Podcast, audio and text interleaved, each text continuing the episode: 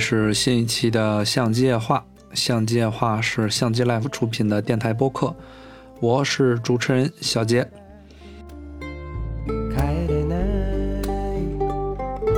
ああこの街に夢はあるのか尼康 ZFC 是最近最火的话题。本来这期播客我很早就想录了，甚至在它发布的当天我就想录， 啊，但是因为俗事缠身，所以只能放到今天给大家放送。那么一提起复古造型的数码相机，接踵而来的就会有一个问题，就很多人都在问，也在思考，就是今天复古造型的数码相机还有前景吗？呃，能问出这个问题，肯定是基于两个点嘛。第一点就是说，呃，富士珠玉在前，就是富士的 APS-C 画幅的这种复古造型的数码相机获得了巨大的成功。但另一方面呢，就是呃，数码相机发展的主流好像是半导体的进化，尤其是现在进入无反的时代，这种 CMOS 的进化对于相机性能的这种影响是举足轻重的。一定程度上左右了这个相机的形态。那么在这两个因素的叠加下，难免就很多人就在想：那现在你再出这种复古造型的数码相机，会有市场吗？还会获得成功吗？对吧？就难道未来不都是各种各样的 R 五和 A 一吗？嗯，我是这么想的，就是从两千零八年、两千零。应该就是两千零八年前后吧，就是说数码相机这种发展达到了顶峰。那么从顶峰开始呢，数码相机其实它的形态也在发展着，也在改变。就是之前相机就是属属性很明确，就是影影像工具，就是拍照的工具。那之后加入了视频，对吧？然后内置滤镜又把它弄得像个。怎么说呢？就是可以处理后期，就可以呃给照片后期，甚至蔡司前段时间还尝试在相机里边内置这种修图软件。就是说，相机现在形态已经发生了很大的变化了，已经不是之前那种纯粹的呃按快门的这种工具了。呃，除了视频啊，或者说内置修图这种，除了这种转变，呃，现在人们对于相机的需求。嗯，有很大一个比例就是追求相机成为配饰。呃，其实有一个特别有意思的趣闻啊，就是曾经在几年前吧，有一段故事，就是说有一个摄影博主说，呃，富士 X 一百这种相机没什么可用的，就是但最大的优点就是可以成为被拍的工具，就是。它可以成为你衣服的配饰，或者说拍它，把它拍得很好看。但是它本身拍照是就那么回事儿的。之前这个话可能很多人会理解为是一种侮辱，或者说是奚落。但是到今天，我觉得这个话已经是一种无上的赞美了。嗯，现在的内容平台，不管是微博也好，还是。抖音、小红书，就这种新兴的内容平台，大家阅读的精力都都被抽干了。大家都喜欢看短平快的、看刺激的，长篇大长篇大论的东西就非常不受欢迎。大家想要那种一下子那种刺激就来，一下子就抓到主题，可能可能这十几秒或者说这几百字说的就一件事儿，那这件事儿我知道就可以了。那在这个前提下。其实相机的各种属性啊，就是它的各种构成，比如说它的性能、它的操控，呃，它的流畅度或者它的易用性，这些这些都不如外观最容易传播。就比如说，嗯，我们想要展现一台相机的对焦，我们可能要去拍样片，对吧？我们可能要去拍拍花、拍鸟、拍运动员、拍赛车、拍很多移动的物体。我们测试它的连拍，它横着跑，它纵向跑，它跳着跑，甚至我们可能还需要，呃，HDMI 的录机，就是去录这个相机屏幕对焦点的这种变化。但是不论怎么说，这种方式都，嗯，既繁琐，然后收益也很小。但是如果你，呃，比如说小姐姐也好，或者什么也好，找个咖啡厅，把这个好看的相机放在桌子上，咔嚓给这相机来一套外观，然后发微博也好，或者发小红书也好，配个什么绝绝子啊什么的，这相机怎么？就就大家很容易，就是很快的就能接受内容产出者传递出来的东西，就是相机好不好看，不管你的审美偏差或者说你的审美标准是怎么样的，但是这个相机的外观可以。很快、很清晰的传播出来。嗯，你如果去做一个对焦的，就是像我刚刚那样做那么一套呃测试，然后你要告诉大家，其实对焦除了这种连拍成功率之外，还有很多东西是呃需要你去仔细体会的。比如说，你看着有些相机每秒钟可以拍二十张，你看着它在屏幕上二十张。都有绿点儿，都显示合焦了。但是你回放的时候会发现，有百分之三十或者百分之五十的这种照片是没有对上焦的，就是相机显示它合焦了，但是回放是没有对上的。那这种体验可能真的就只有怎么说呢？只有你亲身去体验过这个相机才能知道。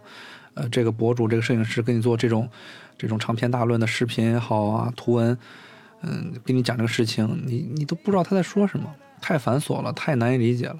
甚至很多相机，比如说不流畅，不流畅这个东西该怎么展示呢？除非它不流畅到特别夸张，可以很清晰的用视频展现出来，不然这个相机这种操作起来并不是特别流畅，不是很跟手的这种，只能是小圈子里口口相传，或者你真的去这种线下体验店里去摸一下，或者用一段时间，就是租租下来相机用一段时间，你才能有这种体会，不然的话很多。这个相机的很多细节，你是没有办法通过别人的内容去真正的了解的。最方便的就是外观，所以说在内容传播现在又短平快又要吸引眼球的这个趋势下，一台相机，呃，好不好用可能并不是特别能决定它的销量，但是外观一定有非常大的影响力，就是很多人。呃，再举一个例子，就这个例子可能有些极端啊，就是很多人买了相机他不拍照，就像很多人买露营装备，但是并不去跋山涉水；买越野车，并不去翻山越岭。就很多，比如奔驰大 G，很多牧马人，很多陆巡的车主，他们买这些车只是彰显自己的品味，彰显自己独特的这种兴趣、审美。并不是说我买一个硬派 SUV 我就一定要翻山越岭，那道理也差不多。就是有些人买一台，呃，相机，它并不是说我要用这台相机去创作什么，就说没有这台相机我就创作不出来了，而是这台相机它外观、内涵、整体的概念可以彰显我的品味，对吧？我或许是一个文艺青年，或者说我是一个摄影爱好者。我肯定是需要一些外在的外物去标榜的，那么相机就可以很好的充当这个这个东西的怎么说呢？充当它的这一个重要的媒介。比如说你你你是一个成功的摄影师，但你的照片都是用手机拍的，跟旁边脖子上挂一个老的胶片相机的摄影师的形象，大家肯定会比较先入为主的。会认为脖子上挂徕卡或者挂哈苏的更像是大师，你用手机拍的那些决定性瞬间，大家，哎，可能会赞扬几句，但是并不会把你当回事儿。所以说，这种外在的物的这种标榜的这种作用还是很明显的。所以说，一台相机好不好用，很多人其实不在乎，就是就是它只要是个相机，我把它挂在脖子上，我。我自己也开心，别人看着我的眼光也让我开心。那这台相机可能对于某些人来说就足够了。它不好用，只要别难用到一定程度，其实都没有问题。所以从另一个层面上来说，相机的外观比过去重要了太多太多。就之前人们买单反呢，嗯，很多低端单反的销量非常好，是大家看到这个东西就知道它是单反相机。就不用去费力的去分辨它到底是什么等级的，是一位数的、两位数的、三位数的，只要看到你用过单反，他就知道这哥们儿是用单反拍照的。那这个人买单反，可能一定程度上目的就达到了。现在怎么说呢？就是说进入无反时代之后，说实话，佳能的 R、佳能的 RF、尼康的 Z、索尼的阿尔法、松下的 S 系列，对于很多没有进入这个门槛的消费者来说，他们的形象其实是很混沌的，就是就看着都差不多，没觉得哪个更好看。那他们这些人一看到富士，嗯那就那就肯定是富士了呗，对吧？造型又精致，外观又特别像之前那种经典照相机的造型。你现在很多无反，尤其是尼康那个无反那个造型，它既不经典也不未来，也没啥科技感。很多人从外形上就不是特别喜欢 Z，就一可能一定程度上也是 Z 销量并不是特别好的原因吧。嗯，就外观这个事儿。其实尼康之前就尝试过，就是改变它的这种可能外观过于呃像一台工具的这种，就是尼康的 DF。单反时代，尼康做过这样的尝试，然后呃从现在回看，尼康 DF 并不是一个成功的案例，原因有很多。我也做过一个小小的调查，我问了很多朋友，就是你们觉得，呃，尼康 ZF 为什么没有获得成功？或者说尼康 DF 你不喜欢的地方在哪里？我自己先说啊，就是，呃，尼康的 DF 也好，或者 ZFC 也好，都有一个很明确的灵感来源，或者说是模板，大家知道。尼康 DF 的演化就是要去致敬或者复刻尼康那些经典的胶片时代的单反相机，比如说 F 一、FM、FM 三 A 或者 F 三之类的，就这些相机，呃，给很多人留下了非常深刻的印象。那么尼康期待 DF 以这样的形象出现，能唤起大家的共鸣，然后吸引大家的注意。ZFC 也是一样的道理。但是这个操作也是一个双刃剑，就为什么呢？就是复刻这个东西，要么就是有特别纯粹的，就是我跟你过去的东西一模一样，就是造型完全一致或者极为相似，或者呢就取那么一两个核心的元素去复刻。因为因为这个双刃剑的另一面就在于，如果你在就是这个复刻的过程中，呈现的这个模拟的程度，或者说致敬的程度不够的话，大家很很快就会找出这种差别来。比如说 DF，DF 大家诟病最多的就是这个 DF 又大又厚，因为胶片时代的尼康胶片相机跟 DF 比都非常的轻盈、轻薄、灵巧、便携、袖珍、精致，但是和这些词一比，尼康 DF 就是。呃，肥吃臃肿，厚重巨大。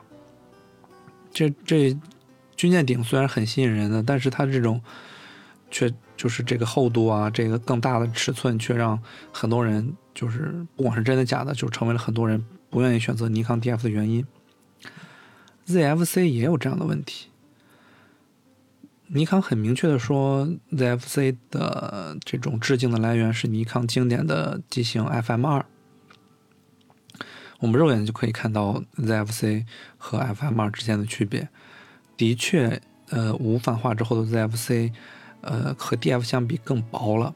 但是最相似、最接近的，可能就是从正前方或者顶部，那么一瞬间去看 ZFC，身上仿佛有尼康过去历代经典机型的影子。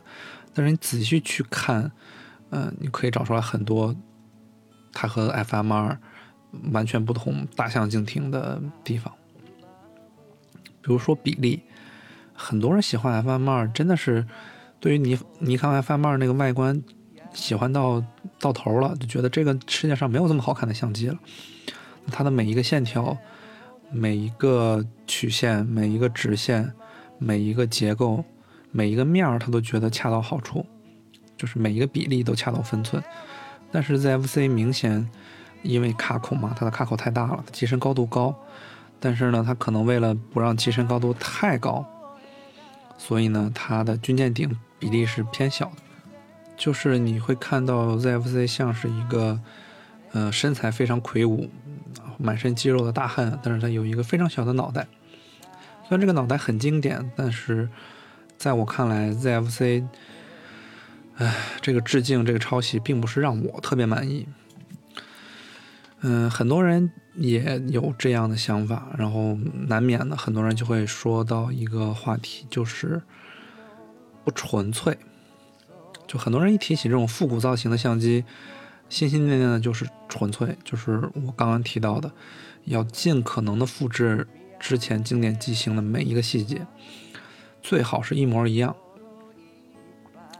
其实复古相机界有，如果真的有这么一个界的话，就是有一个很好的学习的例子——徕卡。为什么很多人把徕卡仍然奉为经典，仍然把它捧得很高很高呢？嗯，一方面就是它的品牌影响力这么多年宣传下来、积累下来；另一方面，它的形象是真的没怎么发生改变，甚至很多人开玩笑说，徕卡其实只有一台相机，就是徕卡 M 三。那之后所有的相机都是徕卡在 M 三的基础上做的小修改。啊，一定程度上这句话也对。嗯，M 三可能作为鼻祖不说，那之后的 M 二、四、六、七、八、九、十。再到即将可能发布的 M 十一，你会看到徕卡的形象是没有呃太大的变化的，就是它那些灵魂的地方，比如说它那个旁轴取景窗，比如说它身上的那些按钮位置比例、视皮，这基本上没有太大的变化，所以大家很容易的、很连贯的能把徕卡的这个一生都串联起来。这就是徕卡最经典的形象，所以徕卡之后出的很多，呃，造型不像 M 的机型，销量都并不是特别好。虽然利润很高啊，就是因为它本本身成本不是很高嘛，但是它加上徕卡的品牌可以卖的特别贵，所以利润还是不错的。呃，但是大家买账的并不是很多，就是因为那不是最经典的徕卡。大家心目中的徕卡，大家心目中的经典旁轴相机。就应该是 M 那个造型的，你不是这个造型，你就背叛了我们的审审美，背叛了我们一直坚定的信念，对吧？啊，精致的、复杂的、准确的旁轴黄斑联动的这个系统，它不是了，不行，必须是。呃，这是徕卡，就是说现在仍然是经典的原因。但是其他品牌的数码相机都。呃，随着时代进步，是是发展的呀，就是历史的车轮是发展的。那佳能在变，尼康在变，索尼在变，适马在变，松下在变，所有的相机厂商，它的外观都跟随这种时代的变化、科技的进步啊、需求的转变一同变化，就很容易呃给大家很明确的时代的区别。就比如说二十年前的相机是什么样的，十年前的相机是什么样的，嗯，所以。大家对于这种复古的追求，很多一定程度上就是怀念那个经典时代。那厂商也知道这一点，大家也喜欢那种特别纯粹的复古，厂商其实是完全知道的，而且厂商是完全有技术能力去实现这一点的。比如说，很多人说，我就想要一个完全数码版的 FM 二或者 F 三，就是他只要把那个胶片成像变成 CMOS 就可以，别的都不要变。甚至可以像爱普生那样保留手动过片上弦这个功能都没问题。我我过一下片拍一张我都能接受。厂商能不能做到？呃，厂商肯定是可以做到的。这这个这个对于很多知乎上造相机的那些人来说是一个巨大的挑战。但是对于尼康、对于日本光学、对于佳能来说，这这太简单了。这试做机可能车间里边找一个大师傅就能给你做出来。但是厂商他不能从技术角度单纯的去考虑，他得顾虑市场。就是你作为一个小众发烧友，你的嗓门最大，你你在论坛、微博呼吁这个呼吁那个，你特别想要一个纯粹的复古造型数码相机，但是你能买几台啊？对吧？你们这个群体又能买几台呢？其实并不是特别多，对不对？更何况很多人，嗯、说是这么说，真的要掏钱的时候，他也不一定买。但是更广大的消费者，他是用钱包投票的，所以厂商就会取舍，就会有平衡。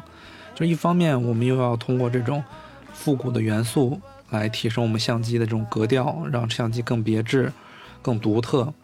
另一方面，另一方面也不能独特过头，对不对？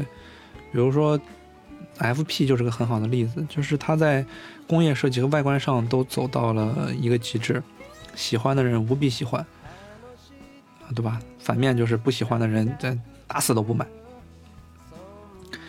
厂商的市场部要考虑，这个相机既要有特色，又能在销量、呃大众接受的这个层面上有不错的反响，所以它会呃来回的妥协和平衡。我之前也聊过妥协和平衡的事情，就是单纯的从技术层面看各个厂商的相机想要实现什么功能，其实都是完全可以做到的。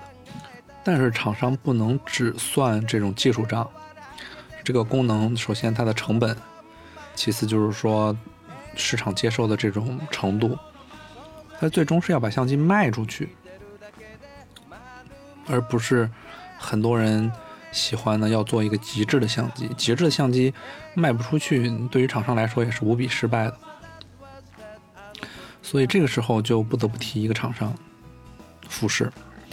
富士胶片，我觉得富士的成功就在于它在数码相机发展的这种浪潮中，找到了非常适合自己的那个浪头。富士最成功的一点就是富士的平衡和妥协都非常准确，或者说他做的都非常好。比如说这个复古这个概念，呃。富士有 X X Pro、X 一百、XT，就是你看它的旁轴造型，你可以在 X Pro 或者 X 一百上找到很多经典旁轴造型的这种影子。巧思、RF、康泰时，甚至徕卡，甚至富士自己的六九零，你会看到它是它找的是一个整体的概念，就是说它。它像很多旁轴，但它又不具体是哪一个旁轴。反正我要的是这个旁轴的概念，复古的这个概念。那消费者在单纯的就从先就说外观，单纯的在看外观这个角度来说，你去挑 X Pro 或者 X 一百的这个刺儿的时候，嗯，你没有一个参照的可以去喷的点，就是你顶多说我不喜欢 X Pro 的造型，但你不能像喷 DF 或者喷 ZFC 那样说，哎，它这个和尼康的单反在哪哪哪有不一样？比如说，嗯，尼康的 DF 和尼康之前的胶片单反一比，尼康 DF 是不是更厚？对不对？但是 X Pro 它是综合了各种旁轴的造型，你可以说它是它也不小，但是你没有办法找一台说拿着那台最经典的跟 X Pro 比，说 X Pro 就不如这个，为什么呢？尼尼康是做一些精确的这种复刻，指名道姓的就是我就是复刻的 FM 二。那你拿一台 FM 二放在旁边一参照，各个缺点都有了。富士呢是外观上走的是一个概念，它并没有去专门挑一台相机去复刻，但是它每一台都感觉带着那样的影子。然后其他系列、其他型号的相机也做这样的发展。那大家会认为富士全都是一个复古的，就是它整个家族都是复古的，没有比富士更复古的了。因为富士抓了这个概念，然后又和一些功能的东西融到了一起，从各个方面去营造这种，呃，这种别致也好，格调也好。比如说，呃，富士为了追求就是模拟或者说是致敬过去那种。手动相机操控的感觉，它的呃相机上，比如 X Pro 一啊，X Pro 一上面是没有呃我们常见的 ASPM 这种拍摄模式的转盘的。它实现的方式是什么？它实现的方式是我镜头上有光圈环，然后光圈上光圈环上有一个 A 档，机身上有一个快门速度拨盘，快门速度上有不同的快门速度档位，然后也有一个 A 档。那我想要光圈优先呢，就把快门速度拨盘设置为 A 档，然后镜头上的光圈环，啊，根据你的要求可以是 f 二点八或者 f 四，然后实现光圈优先。如果摄影师想要快门优先，那就把镜头上的光圈环拧到 A 档，然后快门速度拨盘设置为五百分之一或者二百五十分之一，那这就是快门优先了。就是这套操作可能。呃，最开始有点繁琐，但是一旦慢慢大家都能接受、都理解之后，经过一定的学习，这个东西操作上的趣味性的确是有的，就的确是挺有意思的。但是尼康就没办法学，因为尼康做的不是一个系统，它只是要复刻一台相机，所以这个的难度其实比富士已经成熟的一个系统是要更难直抵人心的。更有甚者，对吧？富士做差异化，就是很多人都问我富士会不会出全画幅。我说，如果富士的市场部它的营销概念没有变化的话，嗯，到全画幅 CMOS 五毛钱一片儿，富士也不会做全画幅的。富士非常善于做差异化，就是 APS-C 或者四四三三。我我小画幅我也不做标准的，然后中画幅我也不做那个。呃，标准的六四五画幅的，我走的就是差异化的路线。虽然画幅上我没有特别明显的优势，但是我有别的很多很强的，呃，别的功能给你做代偿。呃，比如说胶片模拟，嗯，胶片模拟这个东西怎么说呢？太厉害了，嗯，是别的厂商几乎很难学习的一个，怎么说呢？一个功能吧。虽然说在实现路径上，对吧？就是很多相机现在支持你在 SD 卡里放一些曲线，然后修改它的预设，但是这个对于这个对于大部分消费者来说仍然是不够那么方便的。但是富士一方面它本身自己就是做胶片的，然后它在做这种胶片模拟是很有说服力的。当然。呃，实事求是的说啊，富士的胶片模拟跟富士自己的胶片最大的关系就是他们一个叫胶片，一个叫胶片胶片模拟，都有胶片这两个字。实际上，他们之间的关联是非常弱的。就是叫这个名字的胶片模拟，实际上它的胶片呈现的颜色其实差距挺大的。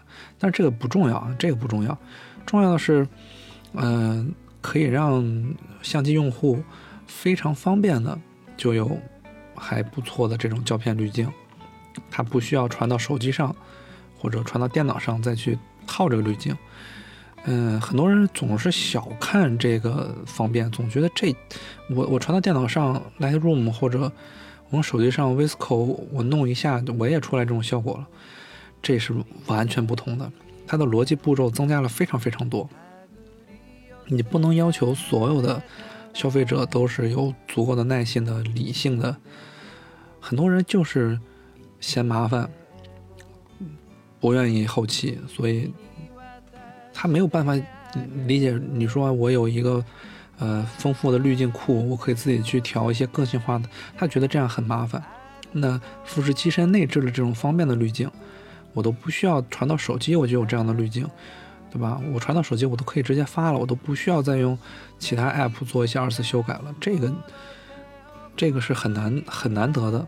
一方面就是它足够便捷，另一方面，别人家的相机也有各种各样的预设和滤镜，但是为什么不见？嗯，就是说很多摄影师去推荐使用呢？比如说你听过谁谁说说，哎，尼康这个预设特别好，你记得要用尼康这个预设，或者佳能。啊，这个校准还是这个风格特别好，你要用这个。索尼，这你跟你跟索尼用户说你这个预设特别好，索尼用户肯定会骂你，说我们都拍肉，什么预设都不重要，宽容度十五档盖着镜头盖儿，我们都能把暗部再拉起来，我干嘛要用一个预设呢？我肯定是在电脑上用肉格式去调，才是这个相机最厉害的地方，对吧？这个就是。呃，富士很成功的把自己的这套东西，一方面营销了出来，一方面又迎合了很大一部分懒得去干这部分事儿的用户。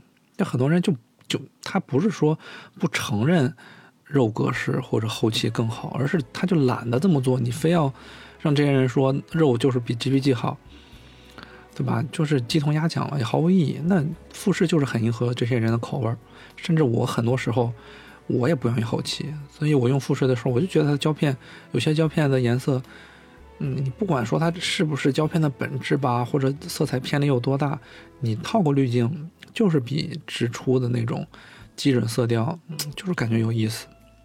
对吧？你不能对抗人性的这一点，所以，嗯，富士是把复古的这个概念打了一个包，就是它是一个系统的东西。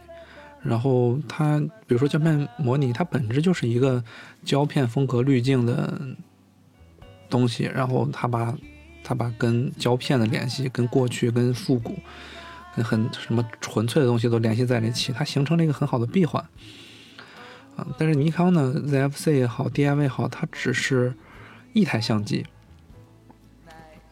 你很难通过一台相机来再搭配那么一两个特殊定制镜头就完成富士通过一个镜头群一个系统实现的东西。所以说，嗯，我并不是推荐，我并不推荐所有人买富士，但是实事求是的说，我认为。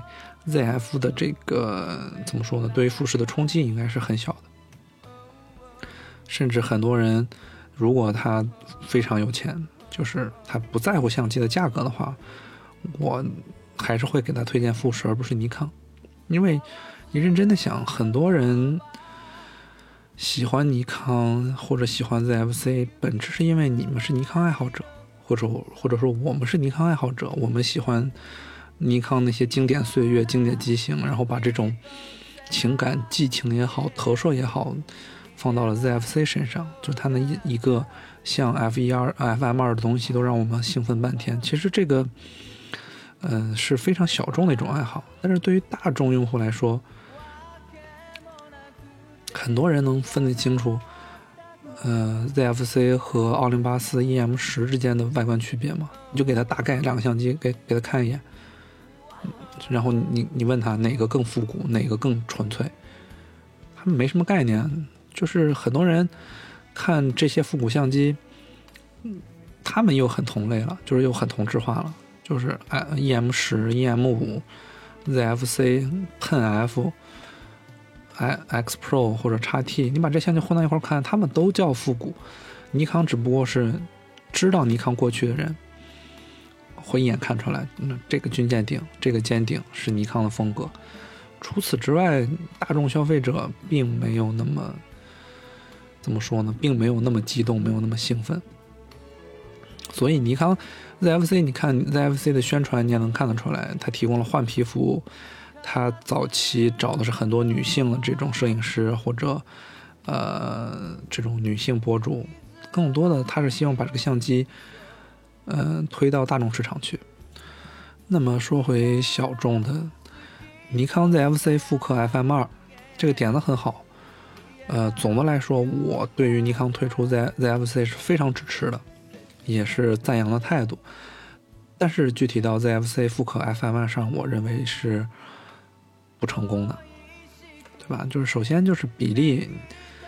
呃，就跟我前面提的，你拿一台 F 一二或者 FM 二放在 ZFC 旁边，就看到是有那么一丢丢像，是有尼康的那种传统的影子在里面，但是它那个比例也是非常不优雅的，机身又长又高，军舰顶一小点儿，然后那个速度拨盘还让军舰顶不完整了，就是军舰顶有一个小圆的半圆的凹陷，然后这个相机的背面。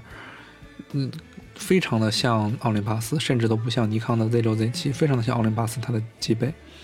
然后它又是可以一个掀出来的翻转屏，就是反正不是我心目中 FM 二被致敬或者被复刻或者数码化的那个形态。